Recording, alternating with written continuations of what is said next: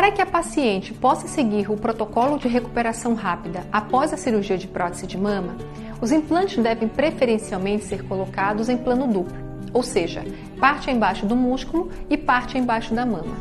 A cirurgia deve ser realizada com técnica atraumática e mínimo sangramento. Os implantes devem ter um tamanho adequado, pois próteses grandes ou desproporcionais dificultam a recuperação rápida. E o uso de drenos deve ser evitado.